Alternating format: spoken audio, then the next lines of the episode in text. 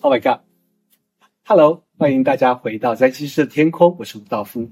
那么在这一系列的这个播客当中呢，我要带着大家呢一起来认识星空，并且从占星师的角度呢来跟大家分享观星以及占星的心得。那么在今天呢，我要邀请大家来跟我一起探索火星。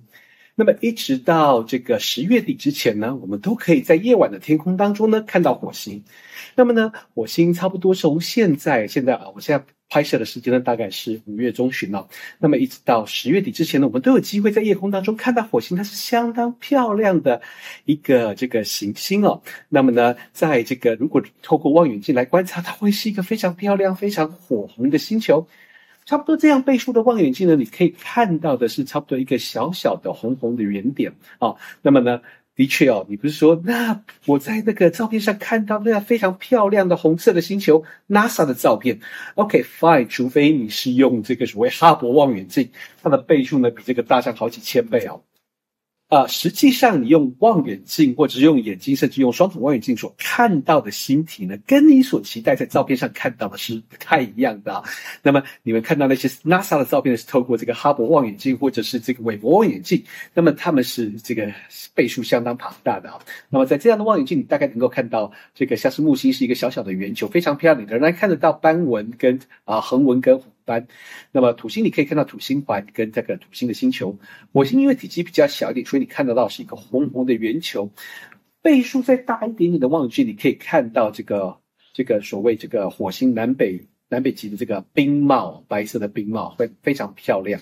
那么大概这样的望远镜，大概就是看到一个红色的星球，其实仍然是非常。迷人的啊，台语说就没哪个。OK，那么呢，我们刚刚呢，这个银哦，就是我们在之前呢有展示过，我们在使用这个所谓这个 Star Sense 的功能啊，那实际上真的非常好用啊，因为我们在过去呢，要手一边看星图或者是手机，然后一边对准这个所谓这个寻星镜，然后一边对准目镜在那边做观察。现在这个功能非常的方便，因为。他手机已经校校正好了位置了，就是我已经校校正好手机所能够观察到的位置，跟这个所谓这个啊目啊这个目镜它所能观测到的这个这个东西哦，他们已经对准了。所以现在呢，啊我要从这个位置出发，然后去寻找这个火星的位置。那么我只要根据这个手机上的箭头移动，它叫我往上我就往上，它叫我往左我就往左，然后我就能够看到这个我想要观察的。无论是恒星或是行星，它实在是一个相当方便的功能哦。比起我们过去吃了非常非常多的苦头，就算我们手上有的是电动马达或者自动寻星的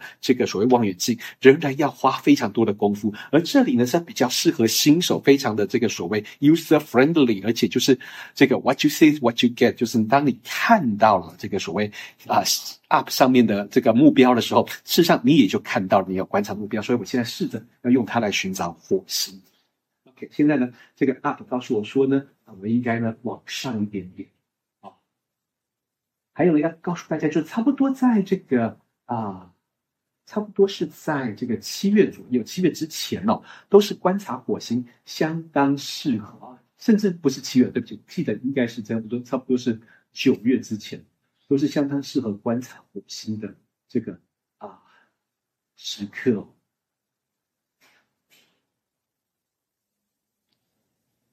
那么我现在真的，他就已经帮我对准了这个所谓火星哦，我非常不敢相信哦。那么呢，我在猜，我可能会看不到，因为我现在看到那个地方有点云哦，有点。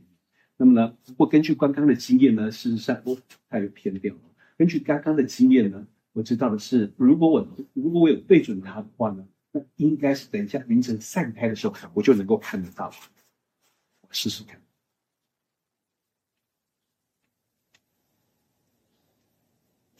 OK，的确还是在云层当中，在云层。哇，我真的看到了！哇哦，OK，真的是明亮的火星哦。OK，我真的对这个这一套这一套这个这一套设计哦，真的觉得非常的棒哦。那么，如果你是新手，想要学习怎么样做天文观测，或者想要带着全家大小一起来观测星星的话，我真的告诉你，过去我会推荐非常昂贵的。天文望远镜大概至少都要两万块出头才能够达到这样的功能，现在大概在一万以内呢，就能够差不多是啊八千多块的价钱呢，你就能够做到这样的功能，而且是非常适合新手、非常 user friendly 的这个功能的天文望远镜。他们并没有付我钱，这一套是这个我们自己出钱买的哦。那么啊，这个啊。啊，经销商呢，宏宇光学，他也他们也没有付我任何的钱哦，但是我真的是诚心的推荐这一套非常适合入门的天文望远镜。OK。好，那么呢，在这样子的时候呢，我们在观察火星的时候呢，事实上呢，它是一个，我觉得哦，就是说，其实从占星师的角度呢，我们都会非常希望去认识我们星盘当中的这个所谓天体哦。火星在这个占星学当中呢，它是一个所谓强调着这个活力、勇气、意志力。那么在传统占星呢，认为火星呢，它是这个所谓这个所谓像是一把利刃哦，切割东西。那么它也被视为是。所谓的，一般来说，绝大部分人认为它是一个凶星，因为它的个性比较极端一点，它具有火红炽热的这个所谓特质。那么呢，它之所以有凶星，是因为它极度干燥以及这个所谓极度的炽热，所以不利于生命的发展。其实我还蛮喜欢从这个角度来观察这个传统占星的思维啊。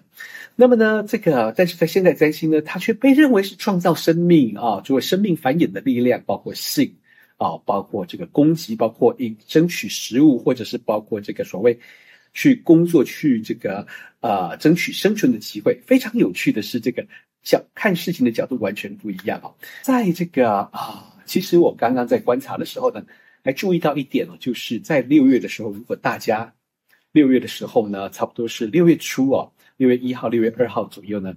有这个啊观察天象的机会的时候呢，